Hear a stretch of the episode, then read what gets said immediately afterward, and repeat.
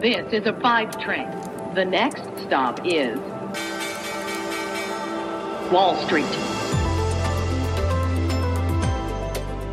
Hallo zu euch nach Deutschland und herzlich willkommen zu Wall Street Daily, dem unabhängigen Podcast für Investoren. Ich bin Sophie Schimanski aus New York. Zuerst mal der Blick auf den letzten Handelsmorgen der Woche hier bei mir in den USA. Die Wall Street ist auf äh, dem Weg zu einer soliden Woche mit Gewinnen auf breiter Front wirklich. Wir sehen gerade alle Barometer hier im Plus, also S&P 500, genauso wie Dow Jones und äh, auch der Nasdaq. Trotz der Unsicherheit darüber, wie der Stellenbericht denn nun ausfallen würde heute, waren die Aktienmärkte schon in den ganzen letzten Tagen stark und haben am Donnerstag äh, Rekorde verzeichnet. Der SP 500 erreichte gestern seinen sechsten Rekordschluss in Folge und äh, überstieg zum ersten Mal die Marke von 4300 Punkten. Diese Gewinne tragen natürlich zu den sowieso schon robusten äh, Marktrenditen in diesem Jahr bei. Für die Woche stieg der Nasdaq Composite zum Handelsschluss am Donnerstag um 1,1%, der S&P 500 und der Dow legten um 0,9% bzw. 0,6% zu. Und wenn ich mir die Märkte gerade angucke, dürfte das heute sogar noch größer werden, dieser Wochengewinn. Herzlich willkommen am 2. Juli. Ein neuer Tag, in dem wir hoffen, dass der DAX endlich mal den US-Börsen es gleich tut und vielleicht ein neues Allzeithoch markiert. Der DAX zeigt momentan ein bekanntes Muster. Gibt es an einem Tag Gewinne, nehmen Anleger am nächsten gerne diese Gewinne mit. Am Markt hat man auf diesen Freitag hingefiebert, weil der US-Arbeitsmarktbericht auf der Agenda steht und der Hinweise geben könnte, dürfte zum Thema Zinswende, Inflation in den USA. Schauen wir direkt rein. Unsere Themen heute. Wir blicken natürlich auf den ganz neuen, frischen Arbeitsmarktbericht und der zeigt, der Arbeitsmarkt erholt sich teilweise zumindest. Wir blicken auf Robinhood, auf die Trading-App und äh, das S1-Filing, das sie bei der Börsenaufsicht hier eingereicht haben, zu ihrem Börsengang eben und was da alles so drin steht, gucken wir einfach mal. Wir fragen uns, wer wird der erste Milliardär im Weltall, Jeff Bezos oder Richard Branson? Es heißt also Blue Origin gegen Virgin Galactic und äh, den Unterschied äh, könnten am Ende nur neun Tage machen. Wir bleiben bei den Milliardären. Wir gucken auf Elon Musk von Tesla. Der hat nämlich äh, neue Lieferzahlen von Tesla zu erklären, also ganz irdische Probleme hier.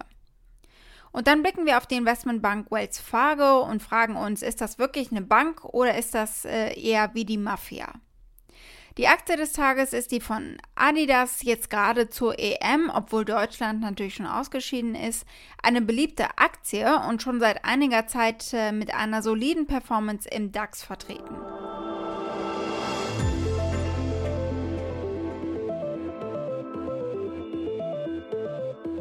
Blicken wir mal auf den Arbeitsmarktbericht, der fiel gemischt aus. Das Jobwachstum stieg im Juni an, das hat das Arbeitsministerium vorhin berichtet. Die Zahl der Beschäftigten stieg im Monat um 850.000, um genau zu sein, verglichen mit der Dow Jones-Schätzung zum Beispiel von 706.000, also deutlich mehr und vor allem auch besser als die nach oben revidierte Zahl vom Mai, da waren es 583.000. Aber die Arbeitslosenquote stieg gegenüber den Erwartungen auf 5,9 Prozent an und man hatte mit 5,6 Prozent gerechnet. Ich würde sagen, das wird hier aber gerade als gute Mischung gesehen. Aus Zuversicht, aber nicht so viel, dass die Notenbank, wir erinnern uns an Al Arian diese Woche, in die Bremse gehen muss, sondern die Unterstützung ausschleichen lassen kann. Ein Analyst von Aberdeen Standard Investments sagt, die heutigen Daten werden die Ansicht der Fed nicht ändern. Und das ist wichtig für die Anleger. Aber klar, der Mangel an Arbeitern zeigt sich. Die Löhne stiegen im Monatsvergleich um 0,3 Prozent und im Jahresvergleich um 3,6 Prozent, war aber beides so erwartet worden. Da die Daten weiterhin nach oben zeigen, erwarten Ökonomen ein BIP-Wachstum im zweiten Quartal von annähernd 10 Prozent und das wäre eine atemberaubende Fortsetzung natürlich der Erholung, getragen auf den Schultern der Impfstoffentwickler. Die Trading-App Robinhood geht an die Börse und hat den notwendigen Papierkram eingereicht bei der SEC, das S1-Filing. Robinhood hat am Donnerstag einen der am meisten erwarteten Börsengänge des Jahres wahrscheinlich auf die nächste Ebene gehoben.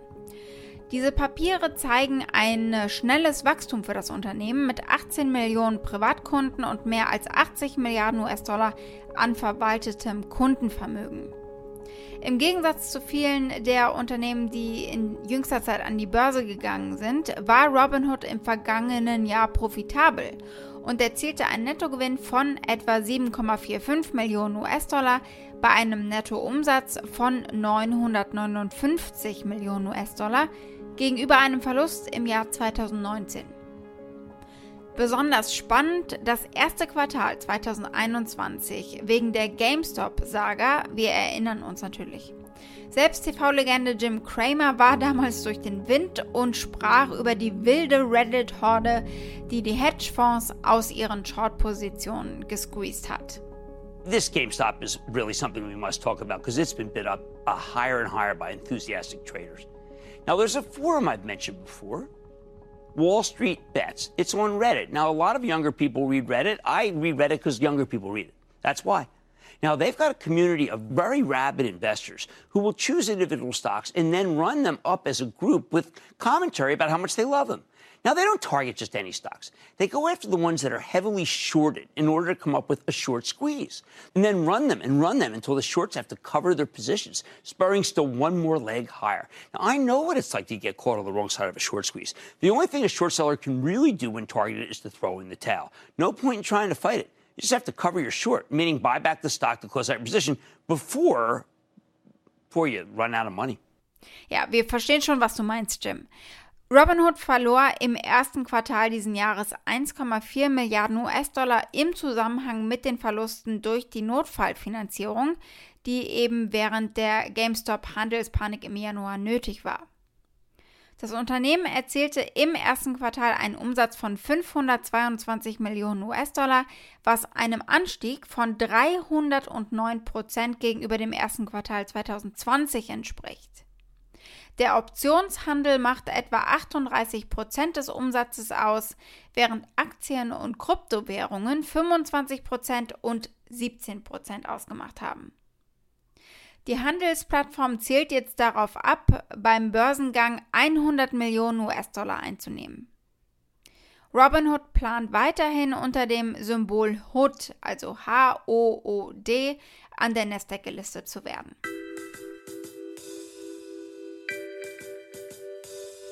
Schauen wir als nächstes mal auf das Milliardärsrennen ins Weltall. Jeff Bezos, Richard Branson und Elon Musk haben einiges gemeinsam. Sie sind erfolgreiche Unternehmer und Gründer, sie haben richtig viel Geld und sie wollen ins All. Aber dahinter ist natürlich noch mehr als nur die Freude am Fliegen. In 2004 hat Elon Musk schon gesagt, dass ähm, es eigentlich eine neue Ära der Weltraumforschung ist, die sie da starten, betrieben aber bei privaten Unternehmen und eben nicht mehr nur der Regierung. What I think we're beginning to see is the dawn of a new era of space exploration, but one that is driven by commercial companies as much, if not more, than by government. Ja, wie richtig er damit gelegen hat damals. Inzwischen streiten sich die drei Milliardäre ums All regelrecht und es sieht so aus, als wäre Richard Branson in letzter Minute an Jeff Bezos vorbeigezogen, um ihn zu schlagen. Der Brite und Gründer von Virgin Galactic sagte heute, er werde am 11. Juli an Bord der VSS Unity Rakete seines Unternehmens ins All fliegen und Bezos damit um neun Tage schlagen. Die Mission wird der vierte bemannte Raumflug von Virgin Galactic sein und der erste des Unternehmens, der eine vollständige Besatzung befördert. Zwei Piloten und vier Spezialisten und eben Chef Branson. Es wäre ein dringend benötigter Erfolg für Virgin Galactic. Die Pandemie hat ihnen zugesetzt, es hatte Verspätungen gegeben, verschobene Tests zum Beispiel und dann sah es so aus, als würden selbst Branson und äh, der Vorstand nicht mehr an den Erfolg glauben.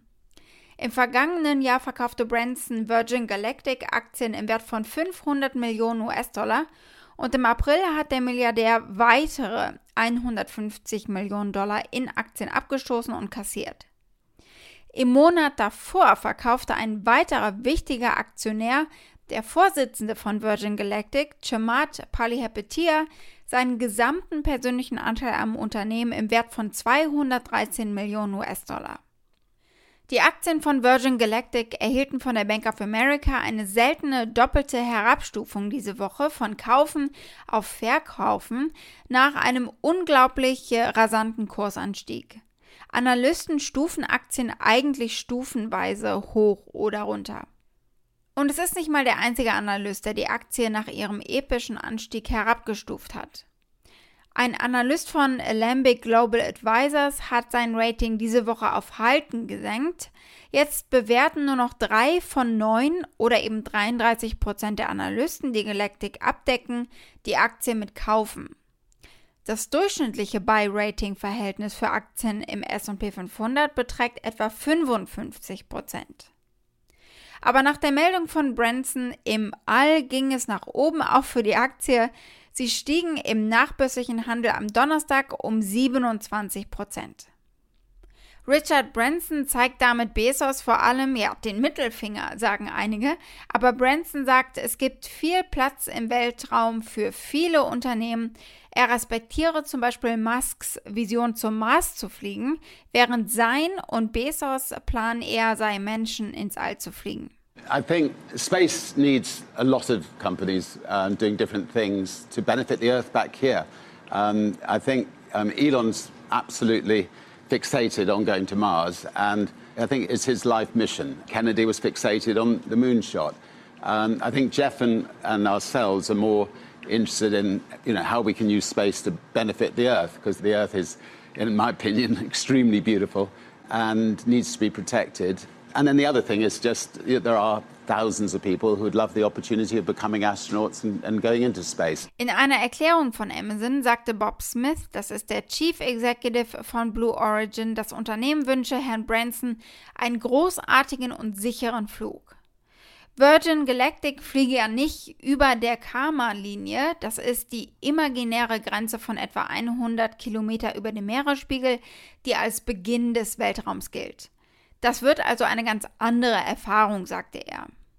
Den Virgin Galactic Investoren ist das schnurrt, sie sind trotzdem happy, die Aktie steigt aktuell zweistellig an, um etwa 12 Prozent.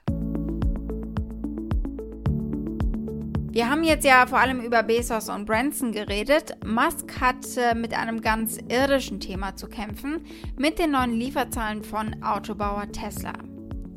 Tesla lieferte im zweiten Quartal 201.250 Fahrzeuge aus, das hat das Unternehmen heute Morgen berichtet. Die Zahlen für dieses Quartal waren für Tesla ein Rekord, aber trotzdem nicht genug für Analysten. Sie hatten erwartet, dass Tesla in diesem Zeitraum rund 207.000 Autos ausliefern wird, also ein bisschen mehr. Tesla schlüsselt die Lieferungen ja nicht nach Regionen oder Modellen auf und berichtet gar nicht über die Produktion in China, sondern nur über die in den USA. Denn das Unternehmen produziert Fahrzeuge der Modelle 3 und Y ja in seinem Werk in Shanghai und in seiner US-Fabrik in Kalifornien. Im zweiten Quartal war auch Tesla von Zubehörknappheit und Preiserhöhungen betroffen, die ja eigentlich hier alle Autohersteller allgemein plagen. CEO Elon Musk sagte in einem Tweet am 31. Mai, dass Tesla einige Designentscheidungen getroffen hat, um die steigenden Kosten zu bewältigen und sagte, die Preiserhöhungen bei Tesla-Fahrzeugen seien eben auf den branchenweiten Preisdruck in der Lieferkette zurückzuführen, vor allem äh, auf den Preisdruck bei Rohstoffen. Die Tesla-Aktie erholt sich aber von einem äh, Minus heute Morgen.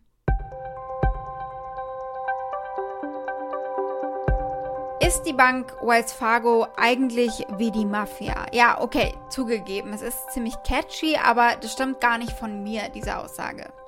Sondern von einer ehemaligen Top-Managerin von Wells Fargo in London.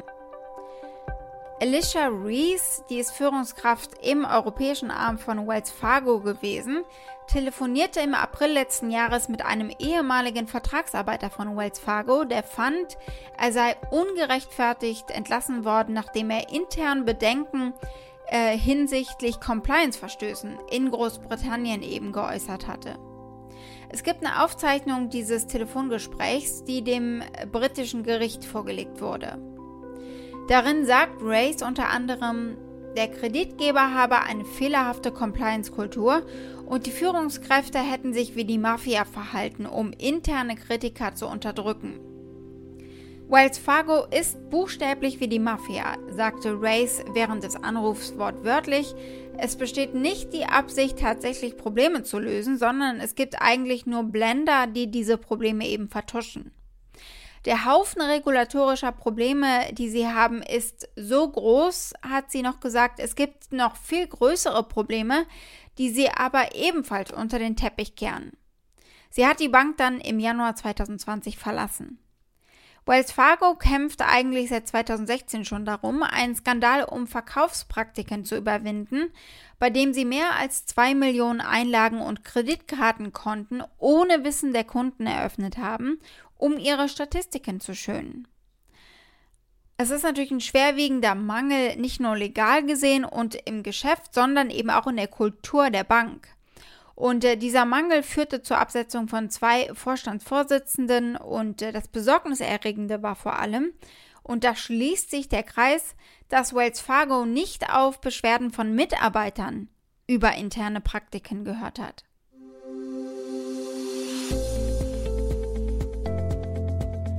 Die Aktie des Tages ist die vom Sportartikelhersteller Adidas. Adidas ist der drittbeste Wert im DAX und äh, das eben auf die 5-Jahres-Performance gesehen. Im Umfeld der laufenden Fußball-Europameisterschaft und im Vorfeld der bald beginnenden Olympischen Sommerspiele natürlich in Tokio ist es äh, diesem Wert diese Woche erst gelungen, äh, mit 317,50 Euro ein neues äh, Rekordhoch zu erreichen. Adidas ist nach Nike der zweitgrößte Anbieter auf dem globalen Markt für Sportschuhe und Bekleidung und traditionell Ausstatter der deutschen Nationalmannschaft.